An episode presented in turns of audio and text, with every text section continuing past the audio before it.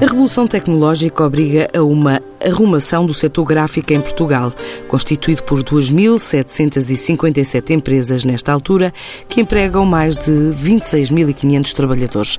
Geram um volume de negócios na ordem dos 2 mil milhões e meio de euros. Além dos desafios da era digital, há constrangimentos à escala global e um crescimento em mercados exportadores a reboque da venda também de parceiros. A falta de mão de obra qualificada e a adaptação a novas realidades revela a necessidade da aposta na formação e na reorganização de alguns segmentos de negócio, como os livros ou os jornais. Por isso, resta saber o que está no plano de atuação da nova direção da Apigraf, a Associação Portuguesa das Indústrias Gráficas e Transformadoras de Papel, que volta a ter liderança executiva do José Manuel Lopes de Castro, hoje na TSF para falar de um projeto que diz ser de continuidade. A Apigraf é uma associação, a Associação das Indústrias Gráficas e Transformadoras de Papel. Estamos na fileira do papel, mais propriamente na fileira da floresta. É uma indústria com mais ou menos 2.700 empresas, é a tipologia exatamente igual à, indústria transformadora. As temos... mais pequenas e médias empresas ou grandes Não, industriais? Temos exatamente a mesma tipologia e é interessante porque na, na Europa toda é assim. Então, mais de 80% microempresas, de 1 a 4 trabalhadores, depois de 4 a 10, uh, e só depois é que começamos a ter mais de 20, mais de 50 e mais de 100 e poucas. Na transformação de papel temos algumas maiores e na fileira, digamos, do papel na floresta e temos bastante grandes, mas Uh, na Apigraf uh, temos um conjunto de microempresas que pesam bastante no setor. E, portanto, tudo junto dá mais de 26.500 trabalhadores? Isso é o CAIS 17 e 18. O, o nosso, especificamente, é à volta de 20 mil trabalhadores. Uh, no conjunto das papeleiras, somos à volta de 26 mil. E em termos de volume de negócios, é um setor que gera muito valor? Gera, gera, temos um peso interessante, temos um peso significativo na economia. Uh, se tivermos os dois cais, o 17 e o 18, uh, estamos a falar uh, em 5,2 mil milhões de euros, o que significa 5,8% do peso da economia. Se estivermos a falar só do nosso específico uh, gráfico, são 2,2 mil milhões, ainda tem um peso interessante. É, é um setor que tem peso na economia. É, é, um setor que está distribuído, digamos, por todo o continente e regiões autónomas, uh, com estas novas uh, introduções uh, digitais não é? e tecnologias com a chamada revolução digital. Continua com esta distribuição geográfica? Ou... A, a, a revolução digital não perturbou em nada a localização geográfica. É interessante. Uh, uh, a Revolução Digital é, nossa, é um parceiro da indústria. Absorvemos muito bem, como sempre. Desde sempre, uh, o setor absorveu bem tudo o que é novidade, tudo o que é inovação. não, facilita-nos mais o contacto com o cliente. Mas mais centrado em grandes centros urbanos? A, a indústria está dividida pelo país embora com peso mais a norte, litoral, Porto e arredores, Lisboa e arredores, e depois dispersa por praticamente todos os distritos, ilhas, Açores e Madeira, mas o grande peso é Grande Porto e Grande Lisboa. Este também é um setor em que as empresas gráficas transformadoras de papel desenvolvem um conjunto de atividades específicas com funções e processos utilizados eh, que são responsáveis pela produção de uma multiplicidade de produtos. Eh, como é que caracteriza, nesta altura, eh, a, a vossa atividade? A nossa atividade é uma, é uma atividade reconhecida uh, pelos parceiros como de muita qualidade. Portanto, os nossos, digamos, parceiros clientes uh, não precisam de pensar fora do país. Portanto, as, todas as suas necessidades são resolvidas internamente. É uma atividade que às vezes é desconhecimento público. Olham mais como quem faz jornais ou quem faz livros e é muito mais do que isso. Somos nós que fazemos as caixas que estão nas farmácias, que estão nos hipermercados, somos nós que fazemos rótulos, as etiquetas, somos nós que imprimimos numa, numa atividade que se chama gráfica funcional tudo o que é possível, por exemplo, nesta, nesta sala onde estamos a trabalhar, onde aparece a impressão ou nos telemóveis ou nos computadores, a chamada gráfica funcional, a que imprime tudo isto, ou a security printing que se imprime todos os valores, passaportes, cartões de crédito, notas. Portanto, a nossa atividade é um bocado abrangente e alguma dela, alguma dela não percebida uh, pela pessoa, por cidadão Mas teve um impacto esta mudança do papel, por exemplo, para o digital, nomeadamente na indústria uh, dos jornais, não é? De, na atividade. Também teve nos livros, teve. Eu reconheço que o setor jornal tem sido mais, vamos chamar, causticado, porque há aqui, há aqui questões complicadas. Jornal, revista também.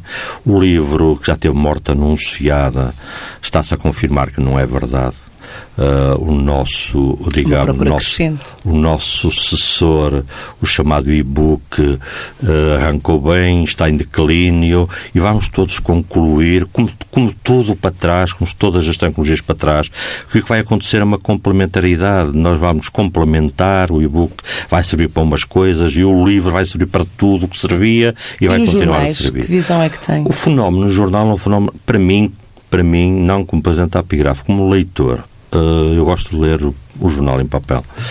E compro e assino. Portanto, eu sou consumidor do digital e do papel.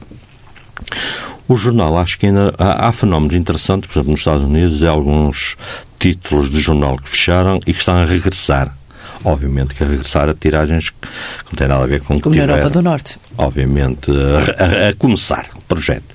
Uh, a parte publicitária, que tem muito a ver com o jornal, o, o guru, o Mr. Sorrell, diz que só agora percebeu que de facto a publicidade tem que voltar ao papel.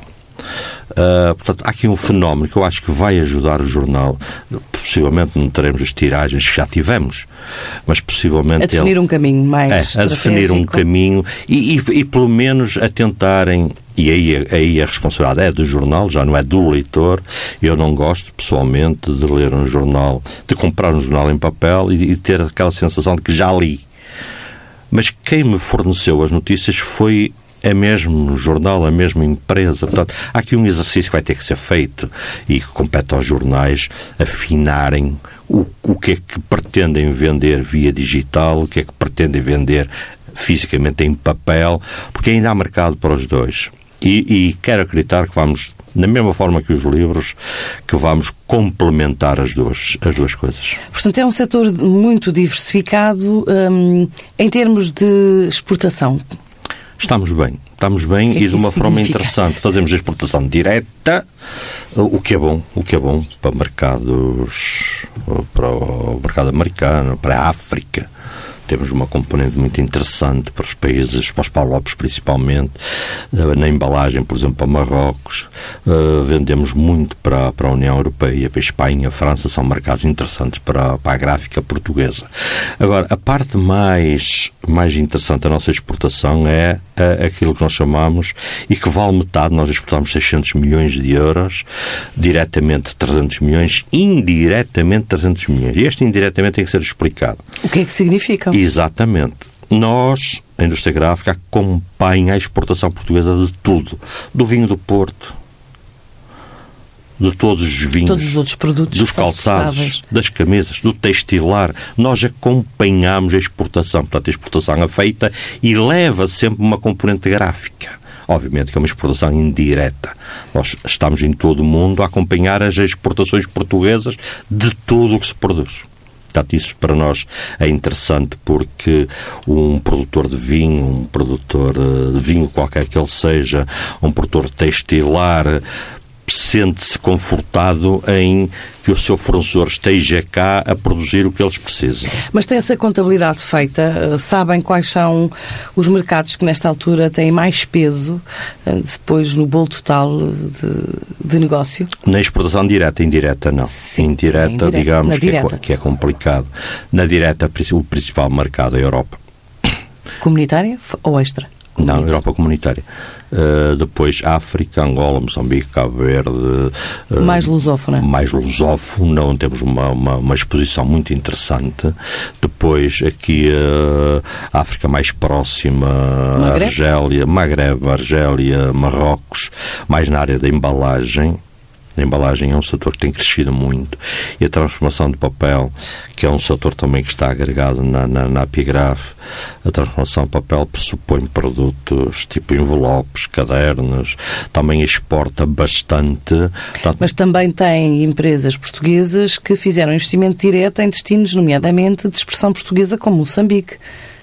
E Angola e Cabo Verde, tanto Não nessa... houve uma deslocalização do negócio que prejudicou, de certa forma, o vosso setor em Portugal? Não, não, não potenciou, porque eles deslocalizaram, estão lá, estão bem, a gente espera que continuem muito bem, mas não respondem às necessidades locais e são eles que compram em Portugal. E Portanto, precisam dos outros parceiros. Potenciou o negócio. Foi uma deslocalização interessante porque teve um efeito diferente, teve um efeito de potenciar o negócio. E desafios nesta altura de, do campeonato, do vosso campeonato? O que não, isto é uma realidade nacional, nós não, não, não temos, digamos, não somos uma bolha, uma ilha, nós respondemos ao país, o desafio que temos respondido bem é acompanhar as exportações, foi pedido, a indústria toda uh, fez esse esforço e, obviamente, a indústria gráfica também.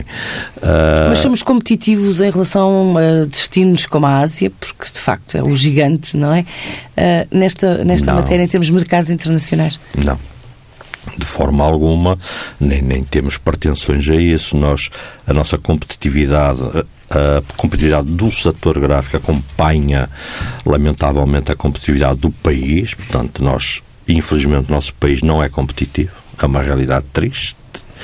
Uh, estamos abaixo da média europeia em praticamente todas as áreas.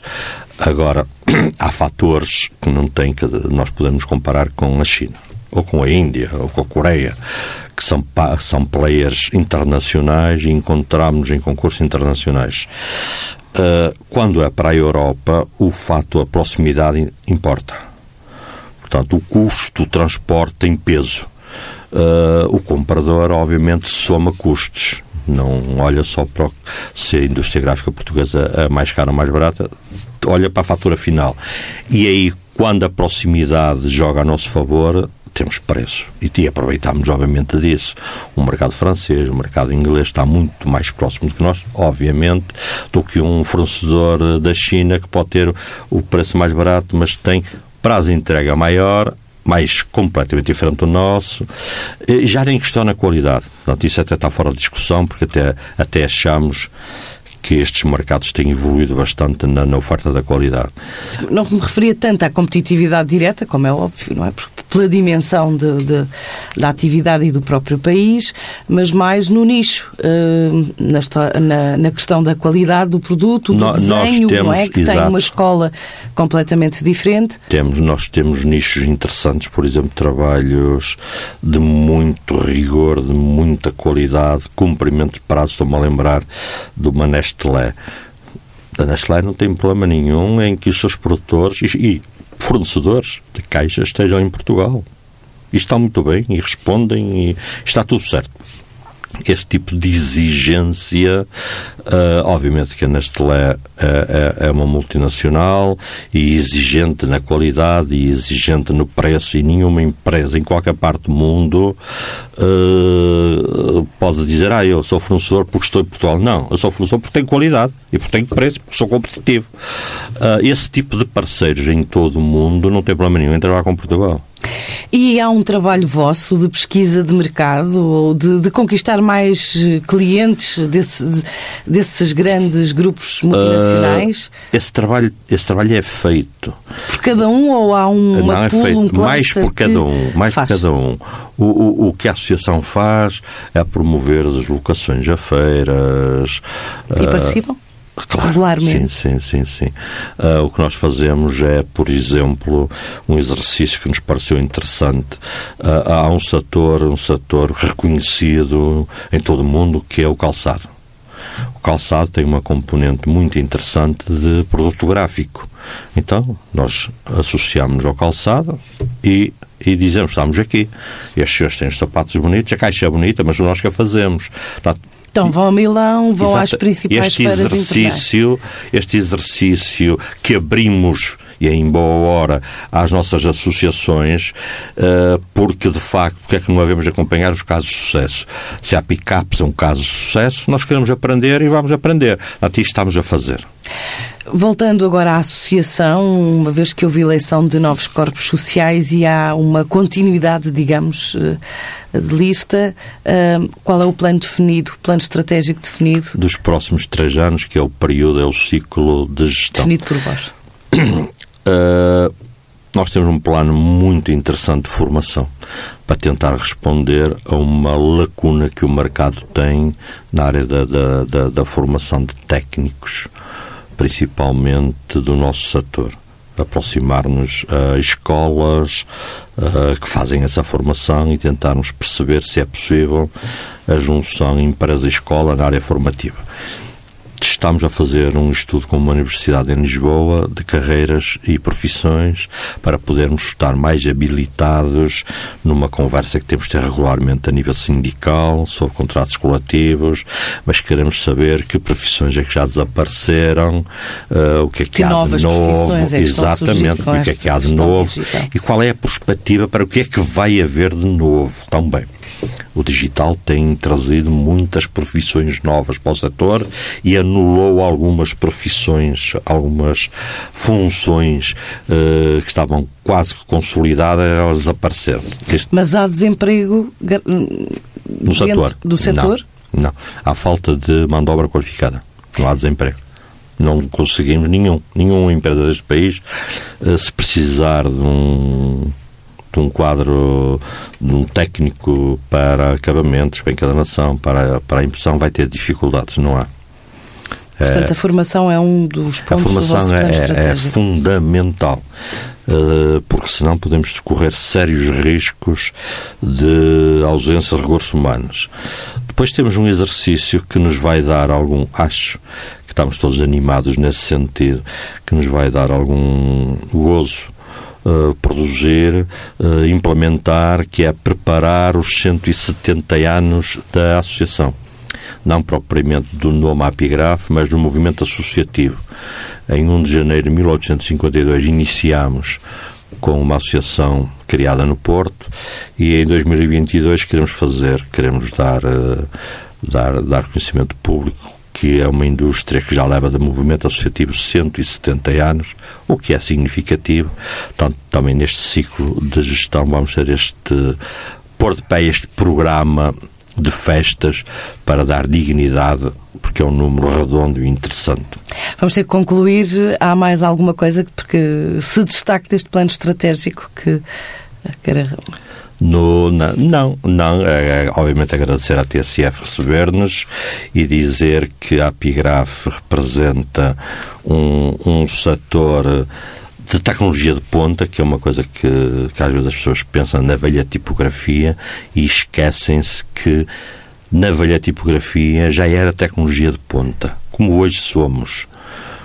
Portanto, a Apigraf, a Associação da Indústria Gráfica da Tecnologia de Papel, a dar-se a conhecer via TSF aos portugueses.